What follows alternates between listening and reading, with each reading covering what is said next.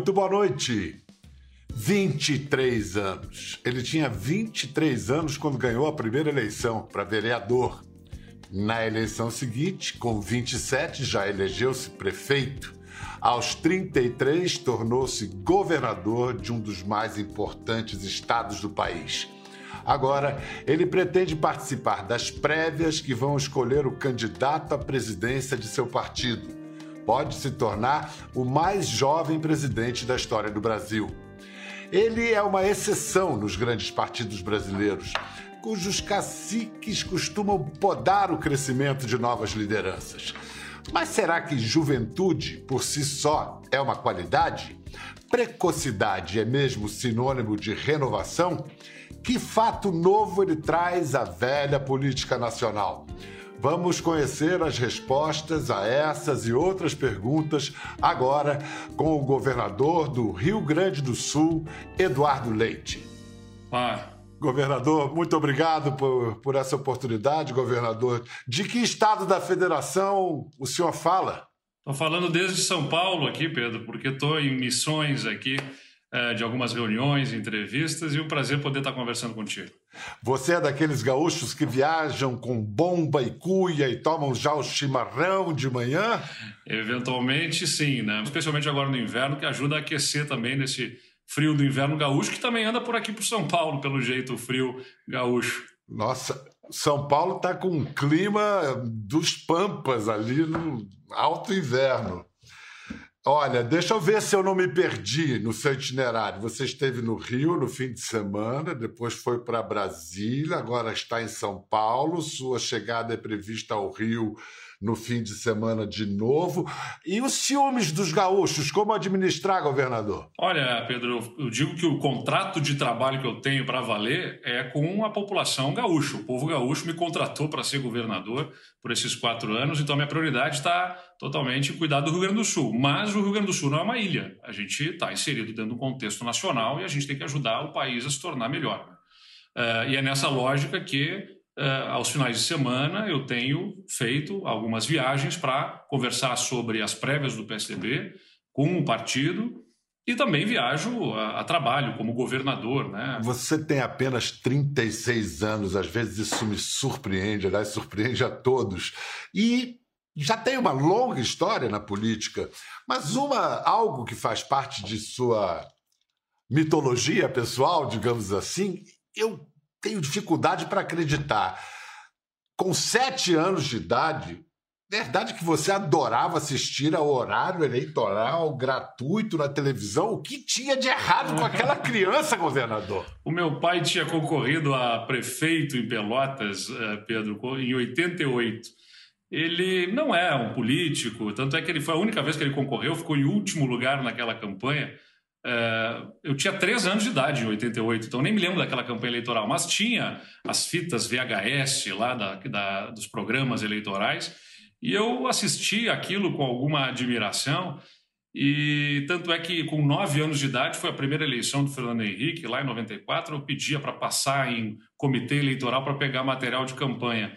Eu não sei muito bem dizer o que, foi que despertou em mim e não nos meus irmãos. O que me despertou essa vontade. Minha mãe é professora de ciências políticas da Universidade Federal, aposentada hoje. Meu pai foi também, como eu disse, já uh, candidato, mas foi diretor da Faculdade de Direito. Então tinha um ambiente que me proporcionou gostar disso e aí dali foi dando sequência, né? Representante da turma, presidente do Grêmio Estudantil, fui me envolvendo e a, a, a política foi tomando conta. Daquela política é, de, estamos falando da década de 90, né? Do, do seu pai e daquele PSDB. Queria saber o que, que foi superado no século XXI daquele jeito de fazer política e, e, do PSDB daquela época, daquela época, o que restou, o que resta hoje? Acho que o que o PSDB mostrava lá era justamente um, um, partido preocupado com gestão moderna, a reforma do Estado, um Estado que precisa ser repensado na sua estrutura, no seu tamanho, uh, uh, onde que ele deve estar mais presente, onde que ele deve liberar uh, para que o setor privado possa assumir, mas tem também uma visão sobre inclusão social, sobre respeito à diversidade, sobre trazer as pessoas para, para o, o serviço público com mais qualidade. Enfim, acho que o PSDB continua tendo essa visão. o PSDB, naturalmente, vai, com o tempo, mudando a partir do que se acontece no mundo. Né? A economia está mudando, a vida das pessoas está mudando, as pessoas se relacionam de uma forma diferente. O governo também é afetado por essas mudanças, né? mas sempre lembrando de para quem que o governo serve. O governo deve tocar na vida das pessoas que mais precisam, especialmente, ajudar a promover essas pessoas para que elas sejam incluídas eh, e dar melhor oportunidade para as gerações futuras. Você falou há pouco que tem viajado para tratar das prévias do PSDB. Não seria esse um eufemismo, tratar das prévias, é, para chamar que você está em campanha para pré-candidato a presidente? É, é isso. No final das contas, é isso, Pedro. É, é, eu sou hoje um pré-candidato a pré-candidato. Na verdade, é isso, porque é, dentro das prévias do PSDB, a gente vai extrair o pré-candidato do partido. Então, eu me posiciono com interesse e disposição de ajudar. Fui provocado por lideranças partidárias, por deputados do PSDB, que me procuraram, entendem que eu tenho algo a oferecer, a apresentar, a partir do que a gente está fazendo no Rio Grande do Sul, da experiência que eu trago, apesar de jovem, na política. Uh, aliás, você trouxe aqui né, sobre a juventude é um atributo, é algo positivo ou não. Eu digo, eu nunca, eu nunca me vendi como melhor por ser jovem. Eu nunca disse, ó, votem em mim porque eu sou jovem. Uh, agora, eu nunca aceitei que me colocassem como pior por ser jovem também. Uh, acho que não é uma questão que qualifique uh, um, um, possível gestor público. Ah, ele é jovem, vota nele, ou não, ele é jovem, não vota nele porque ele é jovem demais. A gente tem que entender a capacidade pessoal. Né? Então, é isso que eu estou falando e mostrando para o meu próprio partido nesse momento. Bom, me, me corrija se eu esquecer alguém, mas o PSDB consta ter quatro pré-candidatos hoje à presidência: João Dória, Tasso Gereissati, Arthur Virgílio Neto e você. É, isso quer dizer que o, o partido está partido? Não, é, o partido é uma parte da sociedade, né? E dentro do partido a gente tem uh, lideranças né? Eu estou ao lado aí do governador João Dória, do senador Tasso Gereissati, do ex-senador e ex-prefeito de Manaus, o Arthur Virgílio, como lideranças que estão apresentando as suas biografias, as suas trajetórias à disposição do partido, para que o partido decida de que forma que quer se apresentar para a população no ano que vem. Então, em 2022, a gente tem uma decisão muito importante sobre o futuro do Brasil. Uh, o PSDB, ao que tudo indica, deverá estar mais uma vez protagonizando esse debate. Por que, que eu digo ao que tudo indica? Porque dentro do centro democrático, uh, uh, o PSDB se coloca como um partido, teve candidaturas em todas as eleições, desde a redemocratização, desde 89, tudo indica que deva ter novamente, o que não significa automaticamente ter. Acho que a gente tem que ter disposição para conversar com outros partidos e entender que, eventualmente, possa ter um candidato que melhor se conecte ao sentimento da população em outro partido. Eu entendo que eu tenho algo a colaborar. É, como você falou, tenho os meus 36 anos, sou governador de um estado que é, tem uma dificuldade imensa do ponto de vista fiscal. Eu entrei no Rio Grande do Sul com salários atrasados hospitais recebendo atrasados, municípios recebendo atrasados, e tudo isso está regularizado, o Estado está pagando as contas em dia, está começando a promover investimentos, então tem uma virada de jogo no Estado que eu acho que eu posso contar e apresentar também à população. Mas, acima de tudo, né, é, eu acho que a gente tem que buscar convergência tanto dentro do PSDB quanto com outros partidos do centro, porque a gente precisa tirar o Brasil dos extremos. O radicalismo que vai tomando conta da política brasileira, eh, essa polarização, ela acaba eh, abrindo novas feridas. Eu acredito numa política que é mais sobre cicatrizar feridas do que abrir feridas novas. E seguramente também não é sobre ficar cutucando a ferida. É sobre a gente conseguir fechar um capítulo. Né? A gente teve frustrações uh, com o, a, o PT e com Lula, tem, tem frustrações da população aí com o Bolsonaro. Então, eu acho que a gente precisa encerrar esse capítulo e abrir um capítulo novo para pensar no futuro. Não é sobre o que nós fomos, nem o que somos, mas o que podemos ser. Acho que é esse debate que eu posso ajudar a construir uh, para resgatar a vontade dos jovens de querer viver aqui. Né? Saiu recentemente uma pesquisa na Folha de São Paulo, nos jornais, mostrando isso. Metade dos jovens brasileiros, se pudessem, iam embora do Brasil. Então, de certa forma, a gente deixou, uh, a gente discutia há um tempo atrás o roubo que se fazia uh, a Petrobras e agora o roubo está aí acontecendo, até se apurando em relação às vacinas, eventualmente, mas mais do que isso, está sendo roubado o futuro do país. Né? Roubar o futuro é roubar essa perspectiva, essa esperança. A gente já perdeu coisas demais para perder também a esperança no futuro do país. O governador de São Paulo, João Dória, tem dois trunfos. Governa o estado mais importante do Brasil e trouxe a primeira vacina contra o coronavírus para o país. Que trunfos você tem que João Dória não tem? Olha, eu vou apresentar a minha trajetória. Eu fui prefeito de uma cidade no Rio Grande do Sul, Pedro, que é uh, polo de uma região muito empobrecida. Mas consegui sair do mandato uh, de prefeito com mais de 80% de aprovação. Ajudei a eleger minha sucessora. Eu não concorri à reeleição. Eu sou crítico da reeleição. E eu acho que é importante a gente mostrar que tem desapego do poder. Não é sobre nós mesmos, é sobre os outros, na política tem que ser assim, mas além disso, eu acho que a gente tem que fazer, uh, Pedro, o, o, país também discutir integridade. Né? Eh, eu não estou dizendo aqui que o governador de São Paulo não tenha, eu não estou fazendo essa comparação com o Dória. Eu respeito o Dória. Né? Agora tem, temos estilos muito diferentes de fazer política. Nossos estilos pessoais são bastante distintos. Uh, sem dúvida nenhuma, embora tenhamos até uma visão de mundo semelhante, afinal estamos no mesmo partido. Acho que o Brasil precisa de recuperar integridade. Né? Integridade quer dizer, por exemplo, uh, ser por inteiro. Né? A palavra vem disso, íntegro, ser por inteiro.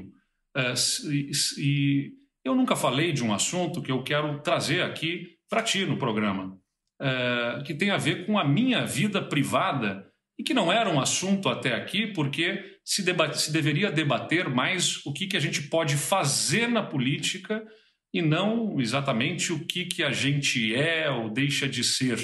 Mas nesse Brasil com pouca integridade nesse momento, a gente precisa debater o que se é, né? para que se fique claro e não se tenha nada a esconder. Eu sou gay. Eu sou gay. E sou um governador gay. Não sou um gay governador, tanto quanto Obama nos Estados Unidos não foi um negro presidente, foi um presidente negro. E tenho orgulho disso. Não trouxe esse assunto, mas nunca neguei ser quem eu sou. Eu nunca criei um personagem. Eu nunca inventei eh, ou tentei fazer as pessoas acreditarem em algo diferente. Eh, e tenho orgulho justamente dessa integridade. É, eu, eu, entendo que o Brasil, as pessoas já têm muita frustração é, com os políticos, porque eles parecem ser uma coisa e são outra. E muitos deles têm muita coisa a esconder é, e coisas erradas a esconder, né? Mensalão, petrolão, rachadinhas, esquemas com milícias, seja o que for. Não é isso a minha orientação sexual que não é algo de errado que vai ser escondido.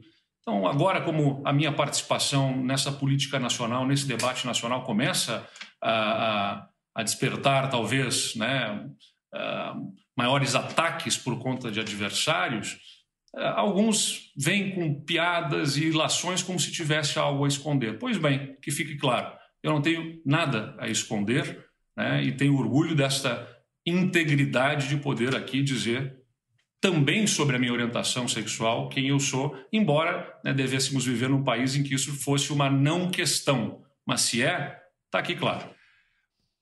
É, talvez a partir de gestos como o seu, nós cheguemos a esse país, um país onde isso vai deixar de ser uma questão dessa importância. Eu agradeço muito a, a sua confiança em se abrir com a gente aqui.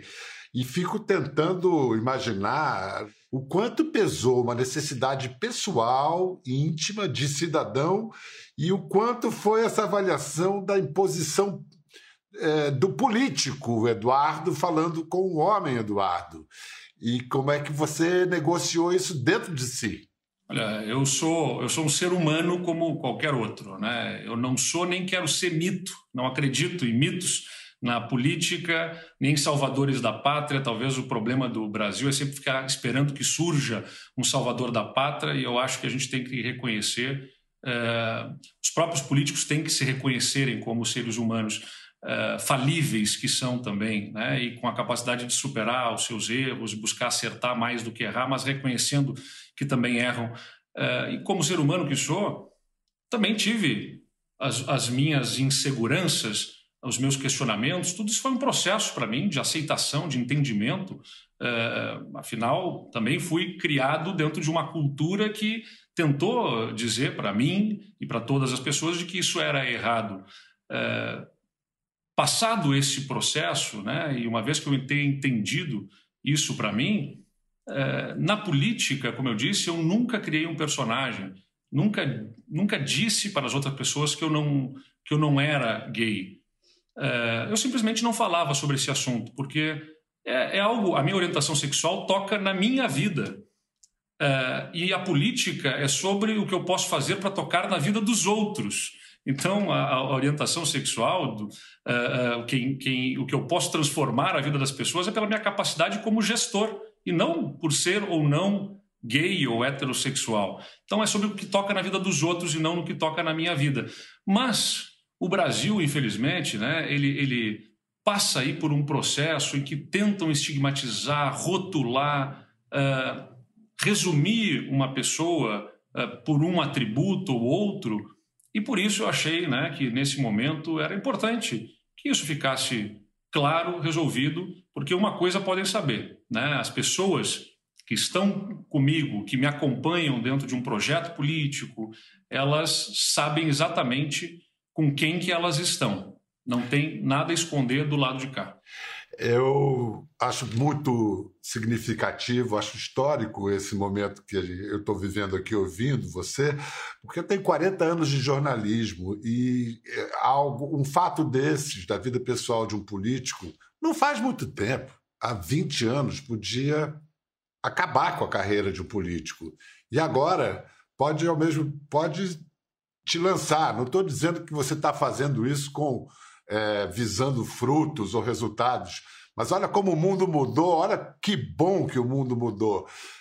No entanto, você está tendo que mover. É, é, eu não sei se você vai mover uma queixa-crime, mas o próprio presidente da República, Jair Bolsonaro, fez uma, uma piada meio acusando de roubo e meio homofóbica, dizendo que ah, o dinheiro que eu mandei lá para o Rio Grande do Sul ele pode ter enfiado em outro lugar. Você vai entrar com uma. E agora a gente está vendo que o governo federal é que enfiou essas verbas em lugares que onde não bate o sol, nas mãos de corruptos. Então, você vai entrar com uma queixa-crime contra Bolsonaro? É. Por calúnia, injúria, difamação? É algo que a gente ainda está avaliando aí para. A, part... a gente fez, eu entrei no Supremo Tribunal Federal com uma interpelação exigindo explicações do presidente. Ele apresentou as explicações em juízo e agora a gente está avaliando, a partir dessas explicações, as providências que devem ser tomadas. Né? Mas é como a gente estava falando, uma, uma carreira política uh, no passado poderia ser destruída em relação a isso. Agora, eu também tenho orgulho de dizer que, tanto no meu município, na minha cidade, em Pelotas, quanto no meu estado, né, uh, em, esses temas nunca uh, foram trazidos para o debate político, embora, como eu disse, eu nunca tenha negado. Eu sempre tomei cuidado para não fazer as pessoas acreditarem que fosse outra coisa. Uh, e no debate agora político com o presidente ou com quem quer que seja, eu espero que a gente possa ficar no debate do que, que se pode fazer para o futuro do país e não no ataque pessoal. Aliás, a gente já tem problemas demais para ficar atacando as pessoas. O ataque tem que ser aos problemas do país. Né? O ataque tem que ser a fome, a miséria, o ataque tem que ser a corrupção, o ataque tem que ser a pandemia. Uh, e o Brasil desperdiça energia demais promovendo ataques uh, pessoais, ataques colocando um contra os outros. Agora, pode ter certeza, eu só quero também não quero deixar sem, sem responder o que você falou antes, e você nem falou eh, dirigindo a mim, mas falou, olha, sobre isso eventualmente ser até fator de promoção. Você sabe que, por um lado, eu, eu até hoje não trazia esse assunto porque eu queria falar mais das coisas que eu podia fazer do que aquilo que eu sou do ponto de vista de orientação sexual de ser gay. Agora, eu também, num momento, comecei a ficar preocupado sobre como falar sobre isso sem parecer que poderia ser promoção, porque, de outro lado, tem uh, uh, uma militância que uh, trabalha para abrir frentes para homossexuais, transexuais. Eu sempre também apoiei essa causa, embora não tivesse falado publicamente sobre a minha orientação sexual, e não quero nem de longe comparar algum tipo de sofrimento com que eu tenha tido com este tema, uh, com aquilo que sofrem efetivamente outras pessoas que gays, transexuais, pobres, negros na periferia, que não conseguem se inserir no mercado de trabalho, essas pessoas sim têm uh, um nível de, de sofrimento por conta, além de tudo, da sua orientação sexual, uh, que merece o nosso acolhimento, o acolhimento de toda a sociedade. Uh, aliás, tenho orgulho de, entre outros fatores, ter ajudado lá no, no, no, Rio Grande do Sul. Eu prezo muito esse tema da diversidade.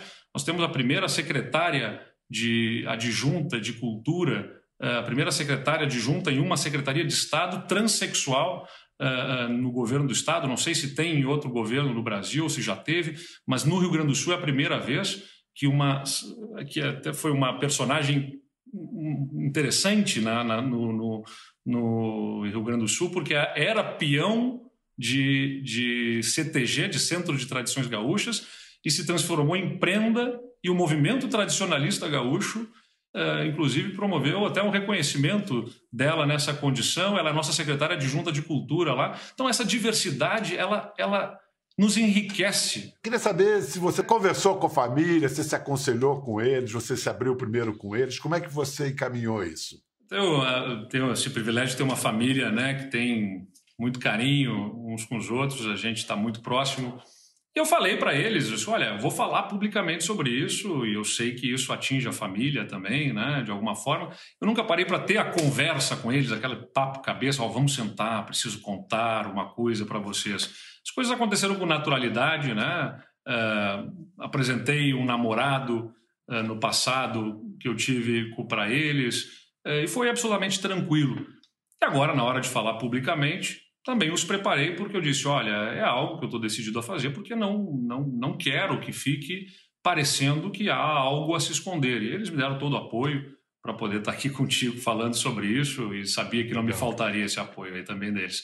E é bom que a gente tenha ainda esse, esse grupo de samba, né? Não, e o pandeiro parece fácil, mas tocar pandeiro bem não é fácil, não é fácil não. É, tem, tem, mistério ali. Eu ataco na percussão aí com a família tocando samba. Você falou em namorado, você está com um namorado agora com quem dividiu essa, essa decisão? Estou, estou namorando há nove meses. É, não é do Rio Grande do Sul, é um médico do Espírito Santo. É, tenho enorme admiração e amor por ele.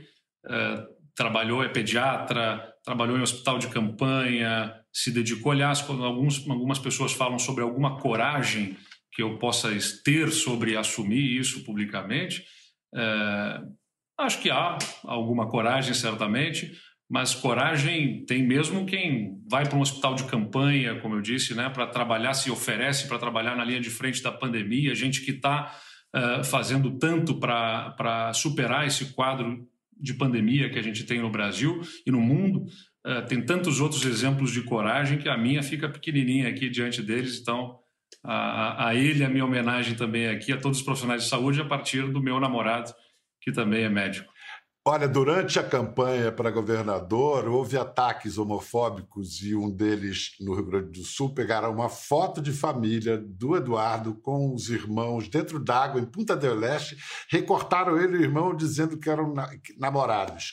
Enfim, você agora está diante de grandes desafios e uh, os casos que estão acontecendo no governo de corrupção, no Ministério da Saúde e outros crimes podem levar ao impeachment de Bolsonaro, o que mudaria esse chamado jogo das três vias. As três vias podem se tornar só duas, sairia a extrema-direita, ficariam Lula e o centro, como está agora o cenário.